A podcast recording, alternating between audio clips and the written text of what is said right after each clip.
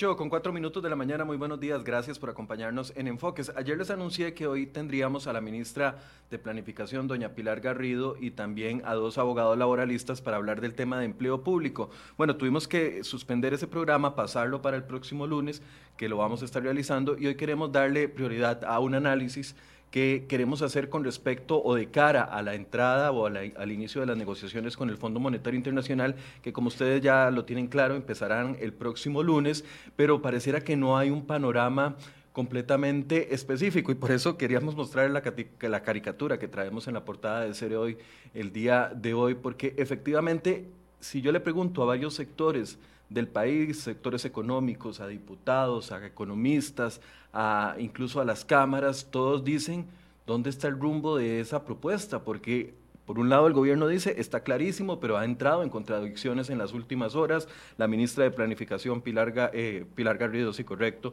y la ministra de la Presidencia, Yanina Dinarte, el martes hablaron sobre detalles de la propuesta que no conocíamos y un día después el ministro Don Elian Villegas, ministro de Hacienda, lo vino a desmentir. Entonces, bueno, hay toda una falta de información aún clara con respecto a lo que va a suceder a partir del próximo lunes y ese es el tema que queremos analizar y por eso le voy a dar la bienvenida al diputado Roberto Thompson de Liberación Nacional y también al analista y economista Daniel Zúcar que nos van a acompañar durante esta hora. Buenos días.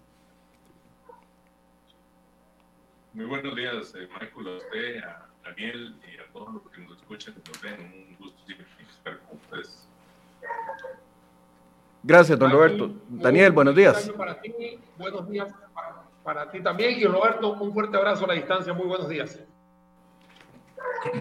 Tal vez quiero iniciar eh, preguntándoles desde la perspectiva de cada uno, ¿ustedes tienen claro qué es lo que va a empezarse a negociar el lunes? O sea, ¿tienen claro y detalladamente el panorama de lo que va a presentar el, el, gobierno el lunes en ese inicio de negociaciones con el FMI, que nos decía ayer don Elian Villegas de que va a durar, es, va a ser una negociación de unas dos semanas y al final de eso se va a tener el resultado. Pero mí me parece increíble y como no, no fui periodista en el contexto en el que se negoció el acuerdo en los años 80 con el, con el Fondo Monetario Internacional, no tengo claro si la gente en ese momento, en los años 80, cuando iba a empezar esta negociación, tampoco tenía claro lo que se iba a negociar y era el mismo panorama que estamos viviendo el día de hoy. Don Roberto, ¿qué, qué opina usted? Eh, bueno, vamos a ver, este, eh, yo realmente estoy preocupado realmente estoy muy preocupado por lo que está sucediendo. Lo cierto del caso es que la, recordarán los costarricenses que este, fue a finales de septiembre, principios de octubre, cuando se planteó eh, la primera propuesta eh, de negociación con el Fondo Monetario Internacional. Han pasado ya varios meses, todo el mes de octubre, noviembre, diciembre, y nos encontramos ya encaminados en enero.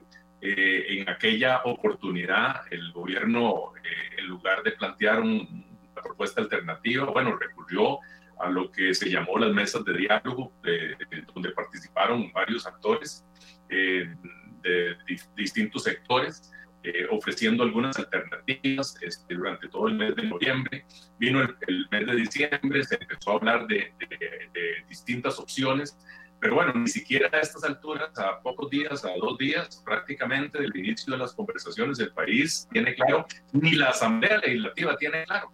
Fíjense que hoy este, eh, un diario de circulación nacional nos informa de un error de bulto en la presentación de una de las propuestas de la Asamblea Legislativa, eh, que no incluyó uno de los de los, eh, digamos, de las alternativas que el gobierno ha ido defendiendo.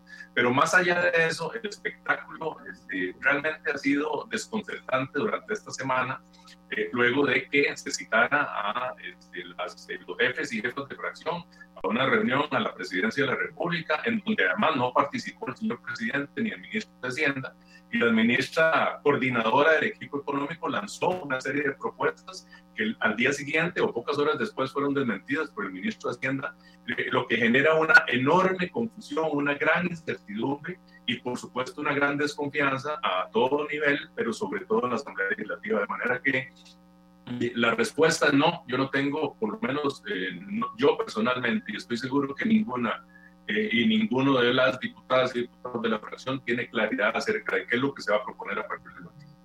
Daniel, ¿qué, qué lectura hace usted? Mira, eh, imagínate que si, Roberto, que está dentro del redondel de los toros, puede decir que tiene incertidumbre, imaginemos todos los que estamos del lado, detrás de la barrera, que estamos viendo todo esto, que por supuesto nos da una incertidumbre aún mayor. Sabemos que por supuesto con el tema de las mesas de diálogo, personalmente estuve presente en ellas, eh, sale una gran cantidad, gran cantidad, digamos que fue una cantidad eh, posible de, alguna, de algunos consensos que te pueden dar, pero acá el tema, más allá de que la hoja de ruta coincido con la lectura que hace Roberto, es que no son aplicables tan a la vuelta de la esquina. Entonces, ¿qué es lo que sucede? El Fondo Monetario Internacional, con este Extended Fund Facility o la facilidad de financiamiento extendido, cuando él vaya a recibir la propuesta, él va a tener que preguntarle al gobierno y cuándo está dispuesto a implementarla, porque de nada me sirve, el papel lo aguanta todo. Y recordemos que también a la vuelta de la esquina vienen elecciones presidenciales en Costa Rica que cambian prácticamente el rumbo, a menos que vuelva a quedar el mismo partido de gobierno. Entonces, es ahí donde hay una nebulosa en todo esto. Eh, algo que no me gustó a lo largo de esta semana voy a profundizar un poco lo que dijo Roberto con algo que nosotros los analistas lo estuvimos leyendo, y era que hubo una propuesta que se hizo a la Comisión de, Hacendarios Económicos y que luego fue desmentida y luego fue otra vez desmentida. Y ustedes ayer tuvieron al, al, al, ministro de Hacienda que tuvo que venir también a volver a decir otras cosas. Entonces, eh, lo que reina más allá de una convergencia, lo que vemos son divergencias, informaciones totalmente aisladas y, por supuesto, eh, alternativas como fue lo del impuesto al IVA o, digamos, eh, el impuesto al 14 y algunas otras vertientes que al final fueron desmentidas. Hoy, prácticamente a un día hábil, quitando sábado y domingo, y que las negociaciones empiecen el lunes, eh, personalmente todavía no tenemos un, buen pie puesto en una tierra bastante seca. Lo veo todo muy mojado preguntarles a ustedes la opinión es que, a ver, falta un día hábil prácticamente. Yo prefiero pensar de que están escondiendo el documento que le van a presentar al, al Fondo Monetario Internacional. Eh, es decir, prefiero pensar eh, que eso está armado completamente y que no lo quieren presentar al público por las razones que sea, falta de transparencia para algunos, estrategia para otros. Prefiero pensar eso a que sea una improvisación de, que tenemos una reunión el lunes y todavía no estamos preparados, porque es muy difícil eh, imaginarse uno de que el lunes hay una reunión tan importante para el futuro económico del país, para la estabilidad de las finanzas públicas y que a estas alturas no, no se quiera construir. Y quiero contarles algo que sucedió el día de ayer cuando entrevistaba a don Elian. Yo le pregunté a don, le pedí a don Elian el favor de que como no teníamos claro, que me ayudara a construir aquí en vivo cómo se componía esa, esa propuesta. Y eh, bueno, al principio algunas personas me dijeron, el, ministro estaba eh, bastante molesto, se le veía en su cara que no quería hacer este ejercicio. Yo le insistí, no por molestarlo, le insistí porque yo quiero entender qué es lo que se va a presentar el lunes. Y eso que ustedes ven ahí en pantalla fue lo que logramos. Ayer el ministro me dice, Michael, el ajuste no es de 3%, es de 4% cosa que yo desconocía completamente y consulté a varios diputados que han estado cercanos a esto y también para ellos fue una sorpresa que el ministro saliera diciendo ayer de que el ajuste no será de un 3%, sino que se va a negociar un ajuste de un 4%. Y, quiero preguntar eso primero para ir entrando en, lo que logramos, logramos sacarle el día de ayer al ministro. Pero usted conocía, don Roberto, de que el ajuste que se iba a negociar a partir del lunes era de 4% y no de 3%. No, no, para nada, absolutamente. Es decir, este, esa, vamos a ver, el país debería estar agradecido con usted que finalmente le puso en blanco y negro, al, por lo menos, este, digamos, algunos de los datos que el ministro ha venido manejando, que son muy diferentes a los que la ministra el coordinador del equipo económico y la ministra de Presidencia le brindaron a nuestros compañeros. En esta reunión asistió el jefe de fracción de Liberación Nacional y la subjefa, don Fernando Chacón y doña Karine Niño, y ellos a la fracción le han ratificado los términos y condiciones en que las dos ministras, vean lo grave, la coordinadora del equipo económico del gobierno, este, estamos hablando de doña Pilar Garrido, este, les planteó a ellos este, en la reunión del pasado lunes. De manera que fue sorpresivo y, y es parte de las, de las sorpresas que, digamos, y, y, de más que sorpresas que de la incertidumbre que se está generando en este, en este tema tan importante para el país.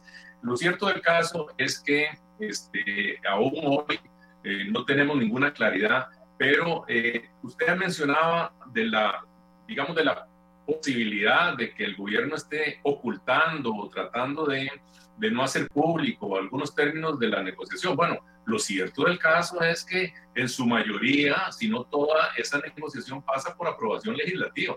Eh, de manera que yo, eh, sinceramente, no encontraría eh, ningún, absolutamente ninguna lógica de que se oculte a la ciudadanía y menos a la Asamblea Legislativa cuáles son las condiciones, términos y condiciones que se van a plantear a partir del lunes.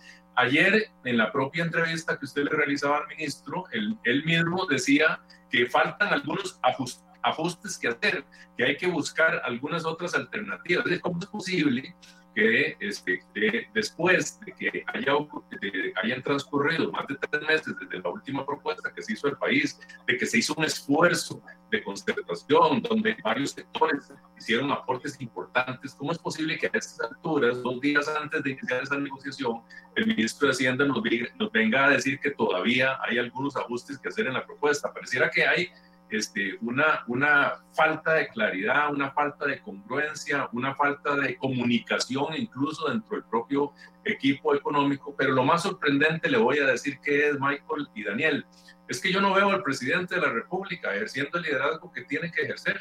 Eh, por lo menos esta semana yo no he visto al presidente de la República salir a los medios de comunicación y manifestarse con claridad. Él es el responsable eh, él es el, el, que tiene que eh, este, generar esa confianza ante el país. Hoy los sectores se encuentran este, absolutamente deprimidos, desconcertados. Eh, el sector productivo está esperando señales claras en la ruta de reactivación. Las cifras de desempleo, a pesar de que han mejorado un poco, lo cierto del caso es que son dramáticas en este país. hay miles de personas este, esperando ver de qué manera eh, recuperamos ese dinamismo en la economía. Eh, y bueno, y todo eso forma parte de este, de este, de este, de este gran reto que tenemos enfrente. Eh, y bueno, y el presidente de la República está ausente de toda esta discusión. Esta semana no lo hemos visto no, en entrevistas, no lo hemos visto planteando con claridad cuáles son esos, esos términos y condiciones. Y además, mm, digamos, voy a ponerle además otro elemento que me parece que es fundamental. Estamos estrenando ministra de la presidencia y su primera actividad pública genera una gran incertidumbre en la Asamblea Legislativa. Eh, nosotros hemos, eh, creo que en términos generales hemos demostrado eh, una gran responsabilidad para con el país, más allá de banderías políticas. Pero lo cierto del caso es que no entra bien doña Yanina generando esa incertidumbre, planteando dudas acerca de su, no solo de su este, liderazgo, sino de su eh, entendimiento para llevar adelante la gestión política de asuntos tan delicados para el país. De manera que este, la ausencia del señor presidente eh, y el paso en falso de la ministra de la presidencia coloca a la Asamblea Legislativa en una situación de mayor desconfianza e incertidumbre. Quiero darle seguimiento a eso que usted está diciendo, don Roberto, pero antes no quiero dejar pasar eh, otro el dato que a mí me parece relevante y no sé si Daniel nos puede ayudar a ponerlo en contexto.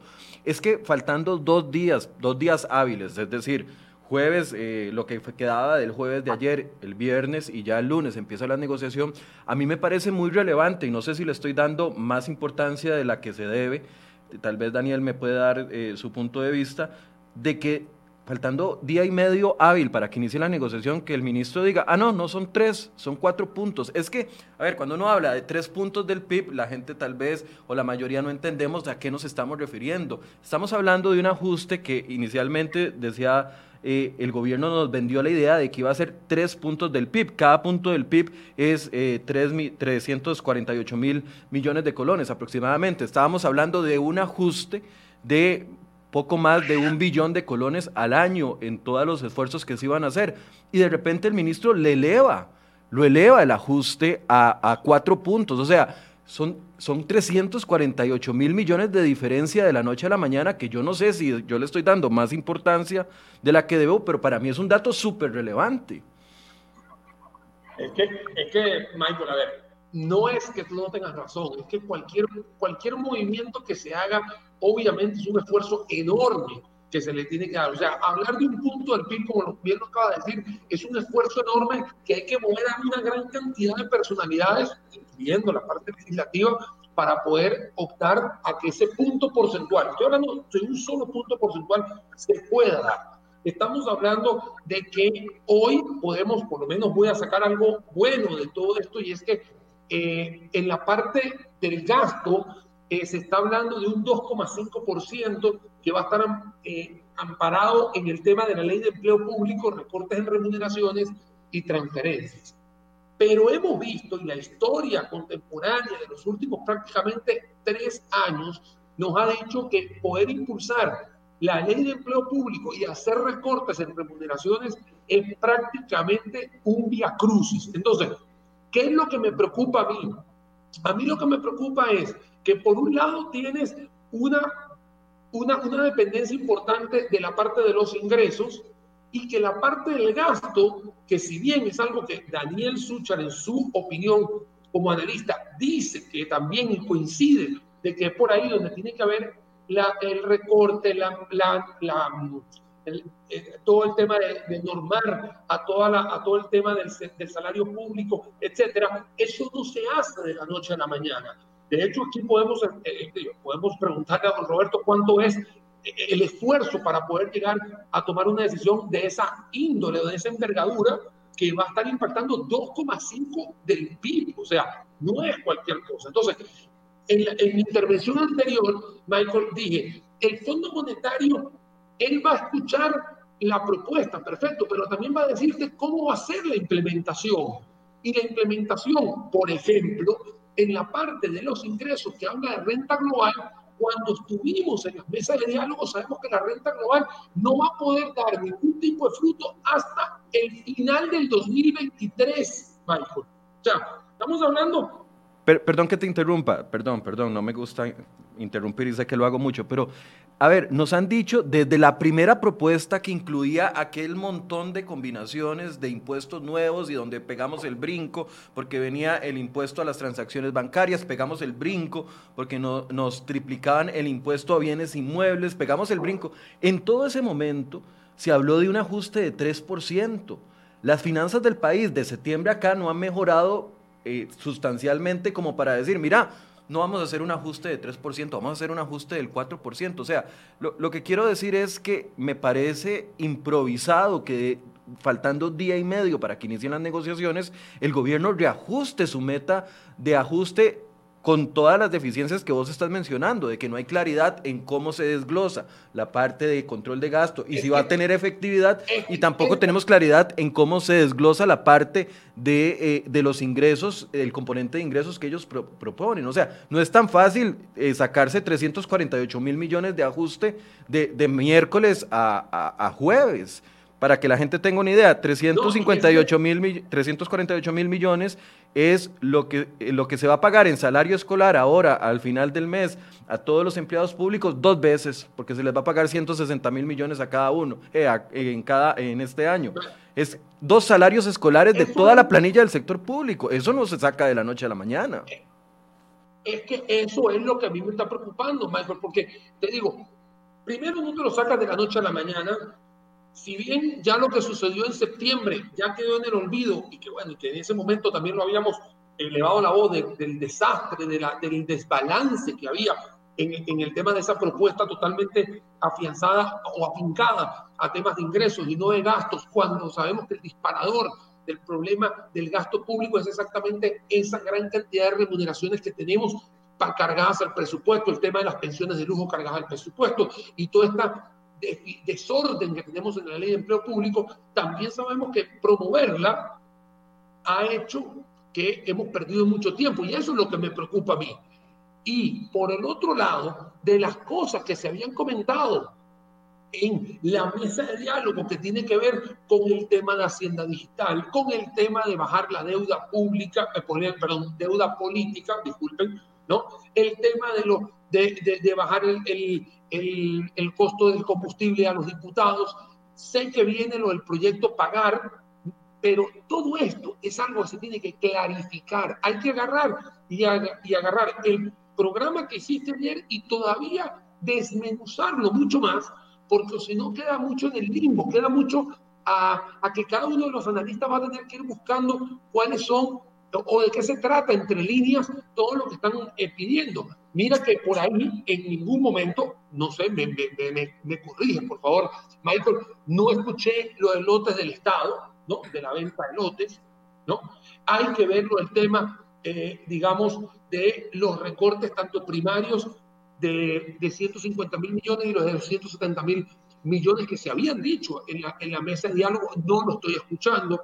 No escuché tampoco, o por lo menos no lo he visto, el tema del el bono cero cupón que se va a hacer a partir del 2022 y por supuesto eh, son alternativas que tienen que estar en la palestra y que no lo he escuchado a lo largo de esta semana. Aquí eh, voy a hacerle yo la pregunta a Roberto, si él lo ha escuchado en la corriente legislativa, pero en realidad cuando usted está prácticamente a 24 horas de sentarse con un ente que no está jugando en la liga local, está jugando en grandes ligas. Es un tipo que tú no le puedes llegar con una propuesta eh, muy eh, realista, como se dice, y que muchos de nosotros hemos dado este, este grito al cielo diciendo que no me parece que está bien aterrizada o que siguen estando está, eh, cabos sueltos, me parece que, que, puede, que no va a haber un humo blanco eh, en, la, en estas dos semanas con esta reunión. Es que ahí es donde eh, Lisbel Gross que nos dice, ¿y a quién van a, a qué van a meterles impuestos? Esa es la pregunta. Es que eh, ese es el punto. Elevar la meta, don Roberto, de 3 a 4%, el mismo día que se dice de que no van a incluir el, el, aumento del IVA, ni van a incluir el, el, tema del impuesto a las transacciones, que no la jugamos con eso, que tenemos ajustitos, o sea, e, e, eso no sale de la noche a la mañana, o sea, ahí tiene que haber eh, un 5 con hueco que nos, va, que nos va a salpicar en los próximos días.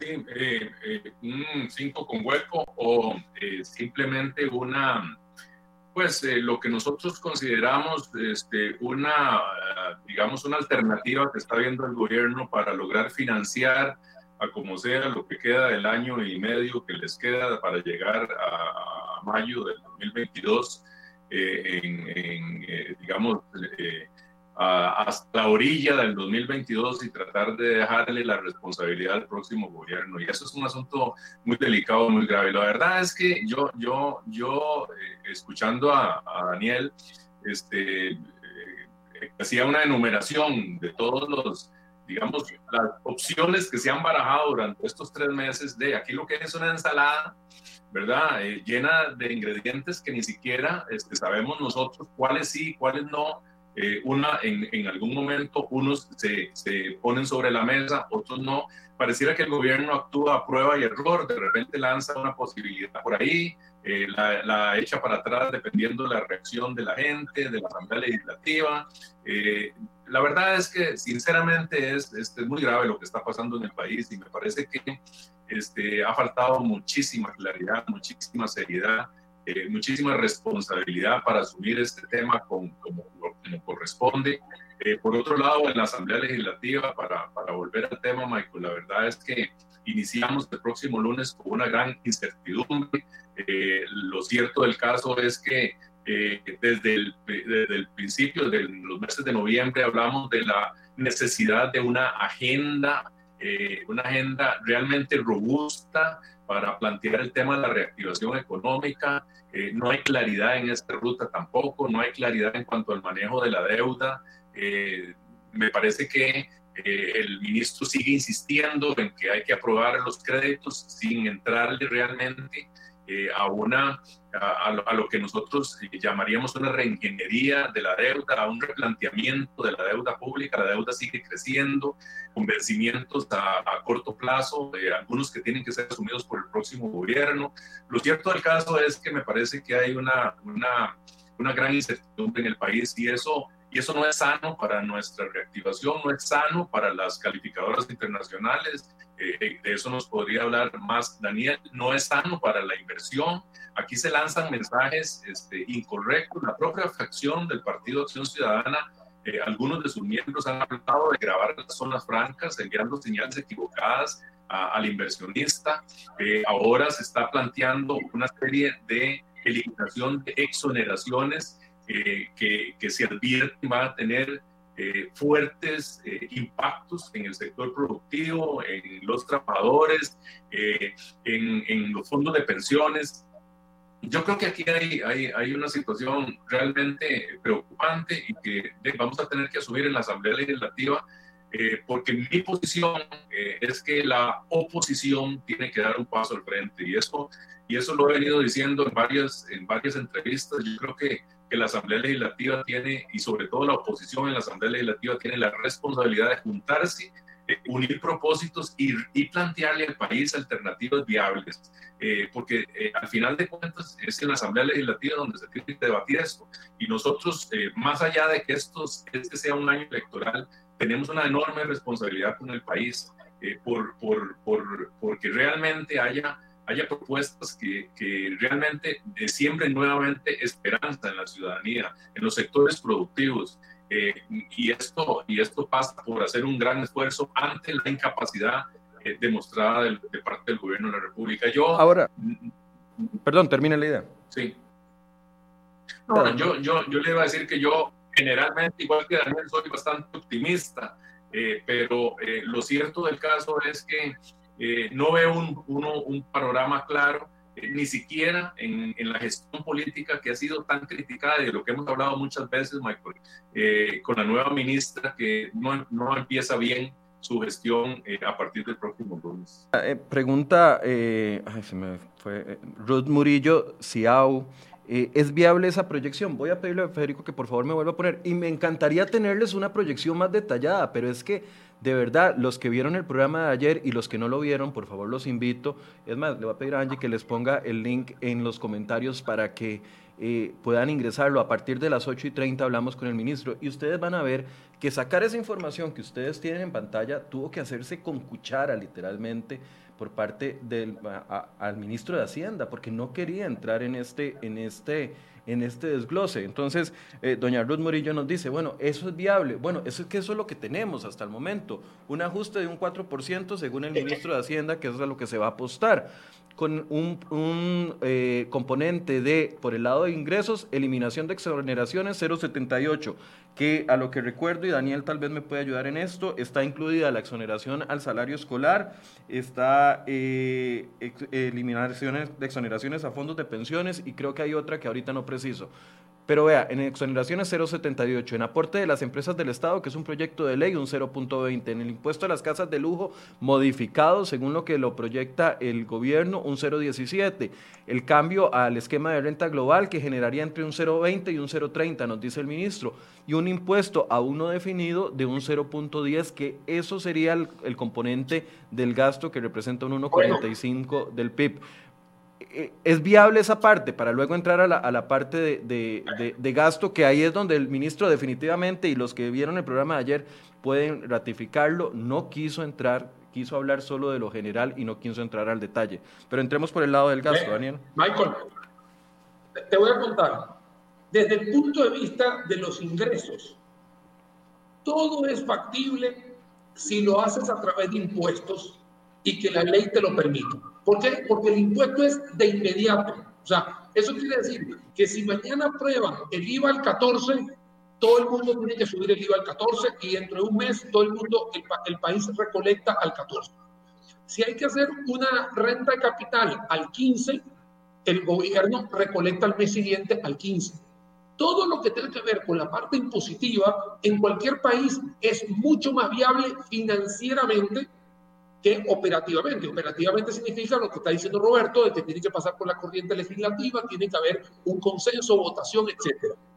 Pero el tema de cuando nosotros agarramos y decimos que vamos a hacer una venta de dos activos, ya eso no es tan factible porque hay que venderlo. Y venderlo no es un chicle que estás vendiendo. Estás vendiendo algo que vas a tener que entrar en negociaciones. Si vas a hacer otro tipo de, por ejemplo, que tienes que hacer la recolección de este plan pagar, de que son los superávits, etcétera, etcétera, vas a tener que ir a negociar con todo el mundo para que los superávits eh, regresen. Eso no se hace tan rápido. Acabo de decir en la intervención anterior que en la parte de la renta global se calcula que se puede empezar a tener la renta global después de que Hacienda Digital pueda estar fortalecida a partir del 2023. O sea que la renta global no es totalmente de inmediato. Y estoy hablando en la parte de ingresos y que por supuesto aquí en su sano juicio, y aquí me disculpa eh, Roberto si digo algo, algo fuera de lo normal, pero aquí se le ocurre poner un impuesto por definir. O sea, eso, eso no puede ser. O sea, e, eso es lo más, esa es la parte de mayor incertidumbre que tú puedes tener en tu vida. Sea, ¿cómo tú vas a decir un impuesto por definir? O sea, que aquí cualquier persona puede decir que le pueden poner impuesto por caminar, impuesto por respirar, impuesto, o sea, ¿qué impuesto por definir? Y que también está pegando un 0,1% del PIB. O sea, no puedes gestionar eso a nivel de un plan de gobierno, perdón, de un plan que va a presentar un gobierno a un, a un ente internacional. Eso te lo acepto dentro de un recreo o un receso en una universidad que venga un estudiante y me lo diga, Daniel, algo por definir. Pero a nivel de finanzas públicas, eso hace que se vuelva una, un nivel de incertidumbre altísimo. No sé si Roberto coincide conmigo en ese caso. 0.10 ahí para cualquiera 0.10 dice, 0.10 eh, no es nada, pero 0.10 estamos hablando de 35 mil millones de colones que hay que sacarse de un ah, impuesto. Pero es que el tema, es que el tema, Michael, es que tú no puedes decir por definir. Esto no es, o sea, esto no es una tarea de colegio. Claro, él dijo por definir, y voy a agregar una frase que dijo, o no sabemos si va a ser necesario ese 0.10. Don Roberto. Eh, bueno, yo no sé, yo, yo a veces me quedo sin palabras, la verdad. Perdón, pongámosle la lista para que don eh, Roberto pueda opinar sobre los componentes de la lista en la parte de gasto. Bueno, eh, hablemos un poquito de la parte de gasto. Vamos a ver. Ingreso, durante el año anterior, durante, sí, durante el año anterior, de ingreso para después pasar a gasto, porque lo que quiero saber, don Roberto, es si eso que está ahí, exoneraciones, por ejemplo, si hay el ambiente político para aprobar por ejemplo, el impuesto de renta al salario escolar. Si hay el ambiente político para levantar eh, la exoneración que tienen los fondos de pensiones, que hoy la misma, la exministra de Hacienda, que ahora es la jerarca de SUPEM, dice que va a afectar las pensiones del ROP en un 10%, las pensiones suyas y mías. Si hay ambiente político para cambiar el impuesto a las casas de lujo, desfinanciar los programas que actualmente el impuesto de las casas de lujo eh, financia para, para casas de interés social, o sea, hay, hay, ambiente político para esos cambios. Eh, bueno, le puedo decir con absoluta contundencia que no hay ningún ambiente político en este momento en la Asamblea Legislativa este, para ninguno de esos cambios, pero además no se ha construido lo necesario para generar, este, cuando menos, una conversación seria respecto a algunas de estas propuestas, todas absolutamente cuestionadas no hay un ambiente este, construido con la oposición. Eh, usted mismo eh, lo pudo ver eh, en la reunión del, pasado lunes, que se trató, digamos, con bastante desinterés por parte del señor presidente de la República y del ministro de Hacienda. Apenas comparecieron la mitad de las jefes y jefes de fracción. no se ha logrado construir esa confianza, no se ha logrado construir eh, ese diálogo necesario eh, para poder ir adelante con una propuesta, precisamente porque es parte de lo mismo. Entonces, a la pregunta que usted me hace, no, por supuesto que no hay ningún ambiente en la oposición para este, ir adelante, porque además eh, se están mezclando unos temas con otros. Si usted ve el proyecto de ley del gobierno que presentó el gobierno en la República, que por cierto no incluye uno de estos componentes que nos están mencionando y que dice el ministro de Hacienda que es por error, este, fue presentado desde la semana pasada e incluye todos los componentes. Eh, me parece que desde el punto de vista mm, de procedimiento legislativo es un error porque mezcla unas cosas con otras. Me parece que eso debió ser, eh, en algunos casos, proyectos independientes para poder ser tratados de forma independiente eh, y, y, tratar de avanzar en una conversación con respecto a este tema. Pero en materia de ingresos veo muy difícil, eh, veo muy lejana la posibilidad de generar ambientes este, en la Asamblea Legislativa para que eso vaya adelante. Porque todo esto, de nuevo, tiene que construirse en forma conjunta. Y si nosotros no generamos confianza, si no hay confianza de parte del Poder Ejecutivo, si las eh, señales son contradictorias, eh, yo no veo a la Asamblea Legislativa abordándolo en esa línea. De manera que, este, sí, efectivamente va a ser pues, un periodo muy difícil, en donde además, le repito, la ministra de la Presidencia entra con el pie izquierdo eh, en su gestión, lo cual eh, suma a, ese, a esta incertidumbre, a esta desconfianza y suma a la falta de construcción y a la falta de gestión política que ha sido una de las características de este gobierno. Ahora, ¿con, qué eh, este credibilidad? ¿Con qué credibilidad va a ir a reunirse a partir del lunes la ministra de la Presidencia con ustedes los diputados para tratar de generar acuerdos si la, la semana, esta semana, la desmintieron en público? La dejaron como, como una persona que no maneja la información correcta, como una persona que genera desinformación para el gobierno porque ella dijo una cosa y el ministro tuvo que salir a corregirla.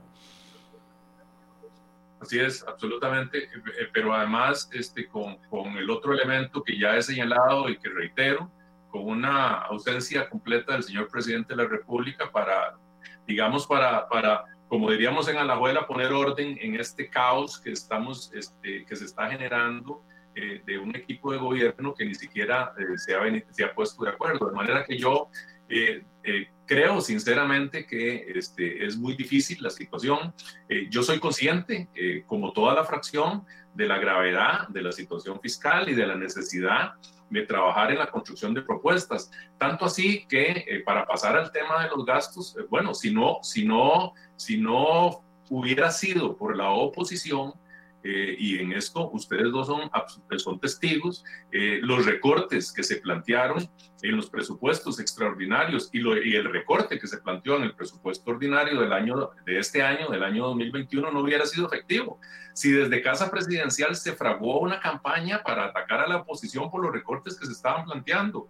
Nuestros compañeros, nuestras compañeras este, y nuestro compañero, en, el caso de Liberación Nacional, eh, Silvia Hernández, Ana Lucía Delgado y Gustavo Viales fueron seriamente cuestionados cuando dieron la pelea porque eh, el ahorro que se había logrado eh, en los intereses por el canje de deuda cara por más barata se, se evitara que se utilizara para seguir financiando gasto corriente. Y es que en realidad el, el discurso de, del gobierno ha sido el de socarse la baja, pero si la oposición no hubiera hecho ese enorme esfuerzo, con todo el desgaste que eso significa, eh, por poner en orden el tema presupuestario, pues hoy estaríamos eh, también, eh, hoy estaríamos en una situación de, de, mucho mayor gravedad. Entonces, yo, yo realmente creo que eh, de nuevo, aquí este, va a ser muy difícil eh, la, el inicio de este periodo de sesiones extraordinarias. Eh, siento un ambiente muy cargado en la Asamblea Legislativa. Me parece que no hay este, un ambiente sano para que la nueva ministra, que curiosamente ha tenido experiencia a nivel de asesoría legislativa, llegue a hablar con la oposición. y creo que la opción aquí es que la oposición este, tome, tome una serie, se junte y tome una serie de decisiones para, para ir adelante, con la salvedad mm, eh, que los dos saben y la gente que nos escucha, de que estamos en, en periodo de sesiones extraordinarias. Es decir, toda la agenda legislativa absolutamente toda la agenda legislativa está en manos del Poder Ejecutivo y eso nos condiciona la posibilidad de ir adelante con propuestas alternativas. Gwen Samayoa, Gwen, propósito de Año Nuevo es pronunciar bien su apellido, así que voy bien, por lo menos esta primera vez. Dice, ok, los diputados frenan la propuesta, pero ¿qué otra solución a la crisis hay? Me preocupa que igual se deje ver un panorama, se deje que van a dejar el panorama a la deriva. El gobierno no cede, no hay propuestas y el pueblo sufriendo las consecuencias. Y a esto me uno una queja que dijo el ministro de Hacienda ayer, es que los hemos convocado y no van a la reunión del lunes convocamos a los diputados y solo asistieron cinco, aunque están en vacaciones, tal vez muchos otros pudieron haber ido y no, no, hay, no hay un interés de los diputados. A la reunión de diciembre me reclamaba el ministro de Hacienda, tampoco fueron. Eh, muy, muy pocas personas. Yo sé que, eh, según lo que me dijo la diputada Silvia Hernández, esa reunión de, de, diciembre, el ministro la anunció con pocas horas de, de, anticipación.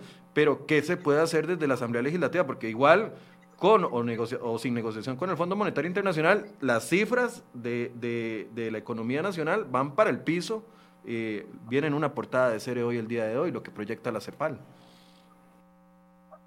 Por parte de ustedes, de, es muy fácil criticar, pero ¿dónde están las, las soluciones de ustedes? ¿Qué, qué pueden hacer?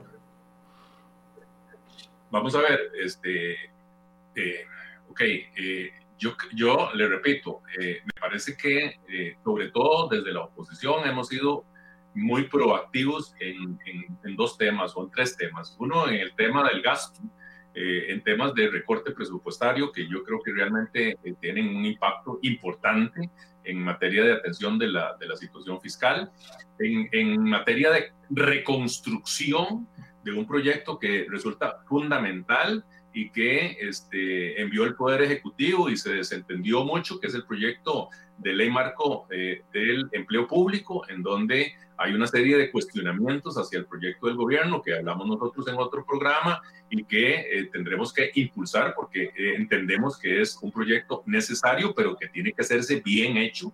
Es decir, no es el, el ornitorrinco, como, este, como se ha mencionado, eh, de, que ha enviado el gobierno y que se ha llenado de parches. Hay que, hay que reconstruir ese proyecto, replantearlo y llevarlo adelante. Es un proyecto importantísimo, pero también en materia de reactivación, yo creo que las y los diputados hemos planteado una serie de alternativas en, en en las últimas semanas este, que este, van en esa línea. Sin embargo, eh, estamos de nuevo muy dependientes de lo que el Poder Ejecutivo eh, decida, porque al final de cuentas estamos en este periodo de sesiones extraordinarias. Mi posición personal, y creo que debe, debe ser la posición de la fracción de Liberación Nacional, es asumir ese liderazgo en la Asamblea Legislativa, plantear junto con eh, diputadas y diputados de otras fracciones una propuesta seria, alternativa, viable, construirla a nivel interno de la Asamblea Legislativa y tratar de Perdón, porque al final de cuentas...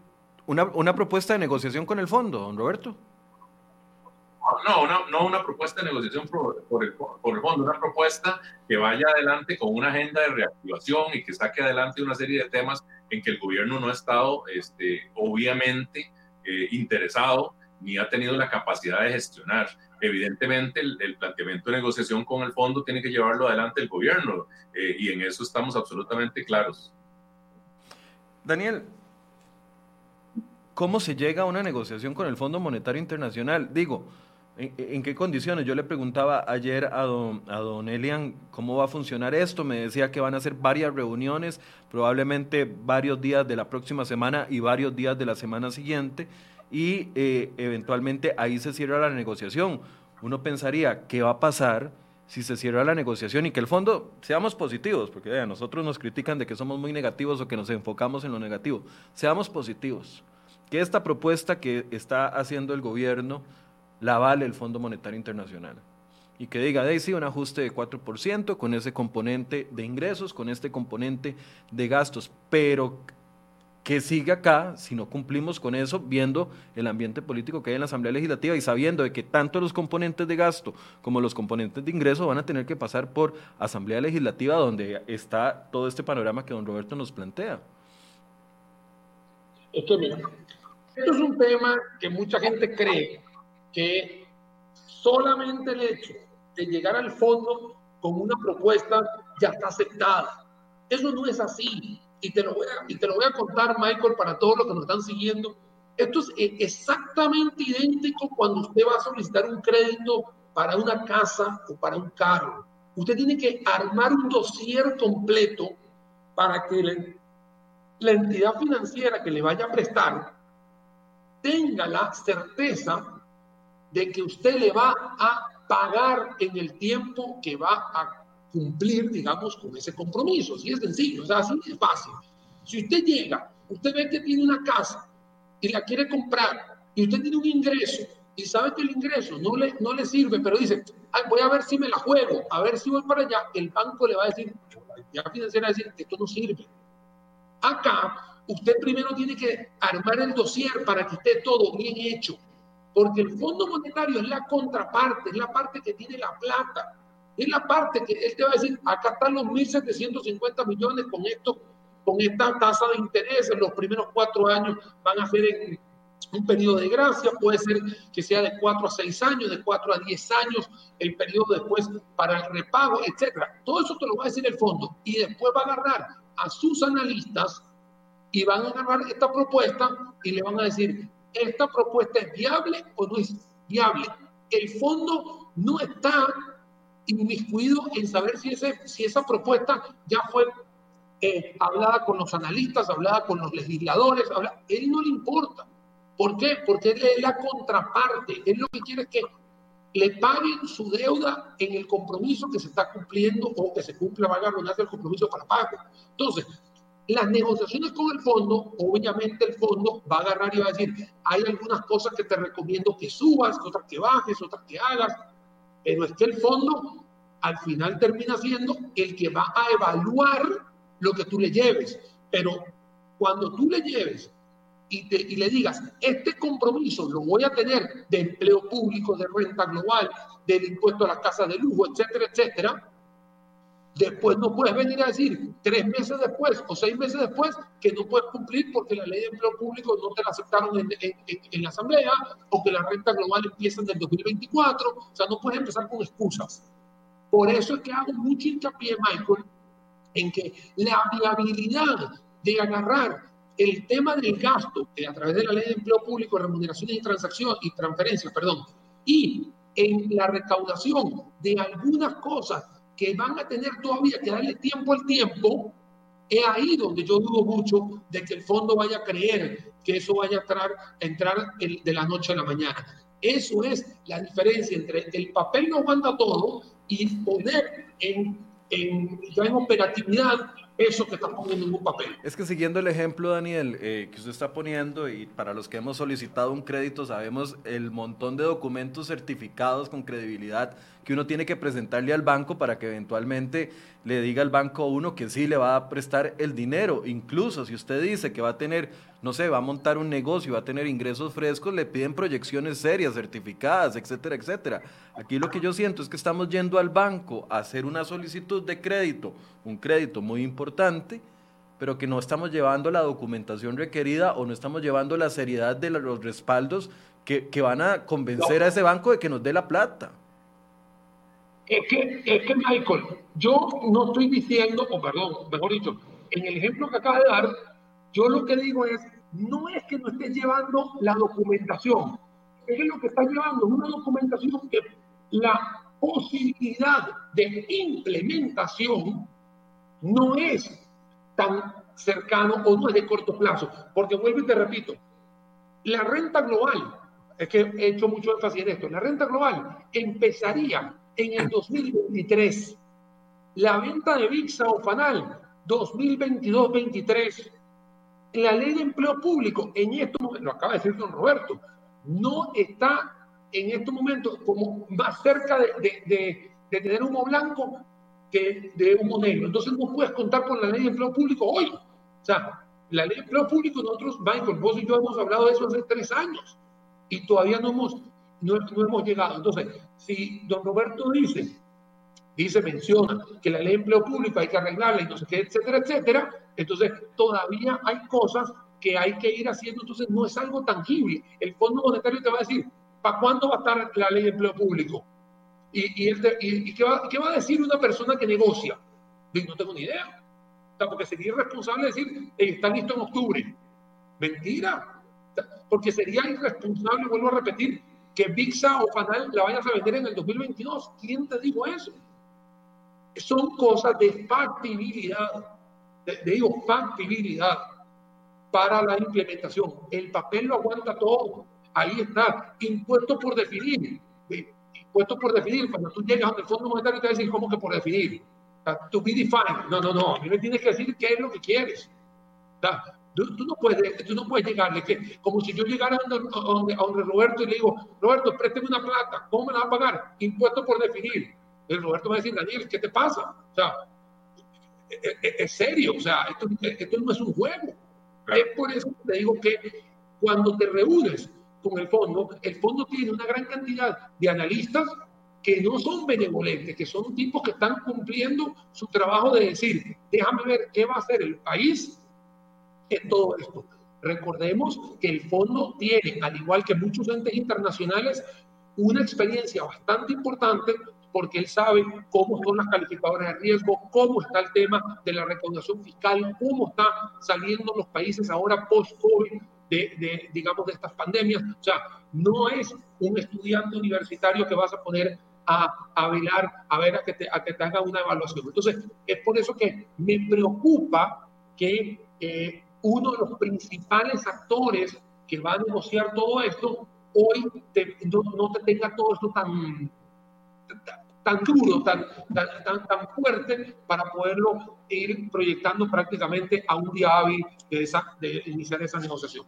La incertidumbre, don Roberto. Ajá, adelante. Sí, si me permite para completar lo que dice Daniel, usted mencionaba antes de que los ministros se quejaban de que los diputados no asistían a las reuniones. Bueno, eh, justificados estaban eh, las jefes y jefes de fracción y algunos compañeros que no han asistido en algún momento, porque esto, esto es un tema de, de, generación de confianza a partir de propuestas concretas. Mire, este, no es posible que el gobierno de la República, como bien lo dice Daniel, no es posible que a estas alturas a dos días de, esta, de iniciar estas negociaciones no haya logrado construir esos acuerdos al, al interno de la Asamblea Legislativa. Porque ha sido eh, práctica usual en, en, el gobierno trasladarle la responsabilidad a la Asamblea Legislativa. Entonces, bueno, yo, yo presento una propuesta que podría ser la ley marco de empleo público, la mando a la Asamblea Legislativa y que ahí en la Asamblea Legislativa la arreglen los diputados. De todas maneras, a ellos les corresponde esa responsabilidad. Y la gestión política ha quedado en absolutamente cero. Entonces, cuando usted no tiene gestión política clara desde, este, desde la presidencia de la República, del Ministerio de la Presidencia, construir acuerdos que vayan adelante para sacar este, este, este, este reto que tenemos como país es muy complicado. Eh, y entonces, bueno, imagínese usted que la Asamblea Legislativa en este momento, y usted puede preguntar, bueno, tal vez salvo a los 10 diputados del Partido de Acción Ciudadana, usted le puede preguntar a los otros 47 diputados, y estoy seguro que ninguno le puede decir eh, a ciencia cierta cuál es la propuesta que va a poner sobre la mesa el gobierno el próximo lunes y cuáles son las, eh, la legislación que sustente esa propuesta que va a empezar a gestionar el Poder Ejecutivo que, que, es responsable para llevar adelante esa negociación. Entonces, bueno, sí, ciertamente hay un ambiente de gran incertidumbre, hay un ambiente de gran pesimismo, de gran desconfianza, y en ese ambiente eh, vamos a ingresar, como bien lo dice Daniel, a uno, al organismo más importante en materia de financiamiento, eh, y sin que hablemos de otros temas que a la par tienen que ir caminando, como es el tema de la reestructuración del Estado, como es el tema de la, de la, reforma del Estado, como es el tema de la reactivación del sector productivo, que todavía sigue pegado en una serie de proyectos en donde no hay claridad. Le pongo un ejemplo, el proyecto que crea el Fondo de Avales y Garantías, que está esperando desde el año pasado eh, que, y, que, y que el Ministerio de Hacienda sigue dando tumbos en relación con la propuesta original. Entonces, bueno, ciertamente va a ser un difícil reinicio de sesiones extraordinarias con una agenda controlada por el Poder Ejecutivo. Ayer yo le pregunté a, eh, a don Elian, al cierre de la entrevista, ok, don, don Elian, seamos positivos y el fondo acepta la propuesta que ustedes van a negociar. ¿Qué pasa si los diputados no aprueban todas las leyes requeridas? Y me dice, bueno, ya ahí le, pregunté, ¿hay plan B? Y me dice, es que en esto no puede haber un plan B. Si los diputados no aprueban las propuestas, de simple y sencillamente se cayó ahí es donde a mí me preocupa, porque entonces me parece que el gobierno, a la falta de su capacidad de construir acuerdos y acercamiento con los diferentes diputados de oposición para llevar una... O sea, es que esto sería tan distinto si fuera una propuesta. Si, si hoy como ciudadano yo pensara de que la propuesta va respaldada por los diputados, el ambiente sería otro completamente. Es más, el dólar estaría bajando, los mercados estarían reaccionando porque hay, hay certeza de que lo que se va a presentar al fondo va a funcionar. Pero si lo, lo, que siento es que a la falta de construir acuerdos, el gobierno está apostando a negociar con el fondo y si los diputados no lo aprueban, entonces la responsabilidad de la debacle económica que pueda suceder va a ser sobre ustedes. Entonces, ustedes van a tener que aprobarlo o no, porque si el fondo ya dijo, sí, con esta propuesta y ustedes se quitan, entonces aquí los responsables van a ser ustedes. Bueno, ha sido, ha sido digamos, ha sido práctica usual en el gobierno, trasladar esa responsabilidad en todo caso a la Asamblea Legislativa siempre.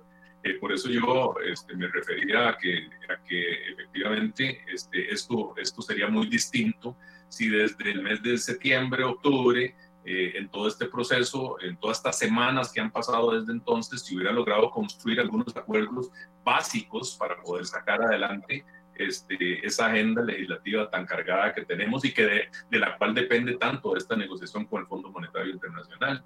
Entonces, eh, sí, efectivamente usted tiene toda la razón. Lo cierto del caso es que hay un interés en trasladar esa responsabilidad, pero, eh, pero también, pues eh, evidentemente eso suma al ambiente de desconfianza, al ambiente, digamos, negativo que se respira en la Asamblea Legislativa y al ambiente de incertidumbre que, en que estamos, este, eh, digamos, este, metidos como país. Lo cierto del caso es que nosotros entendemos en la Asamblea Legislativa cuál es nuestra responsabilidad, pero exigimos de parte del gobierno de la República esa claridad y esa construcción. Eh, y lamentablemente hemos llegado al punto en donde vamos a iniciar, o el gobierno va a iniciar esas negociaciones sin esa contundencia y sin esa claridad.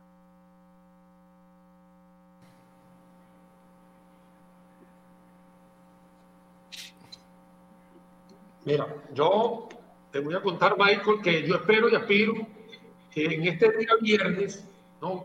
Eh, que todo se puede solucionar, que todo se puede complementar, que todo se puede ampliar. Eh, y esas sean las tareas de todo el grupo económico, porque si bien es cierto, don Elian fue el que estuvo ayer, eh, Elian no va solo, ¿no? O sea, que tampoco, eh, uno porque habla siempre de Elian, pero acá yo quisiera ver a todo el equipo económico, o sea, el equipo económico tiene que estar preparado para toda la reunión, para saber todas las aristas que tienen que saber, pues, si bien es cierto, el ministro de Hacienda es el tesorero nacional, eh, bueno, involucra a mucha gente.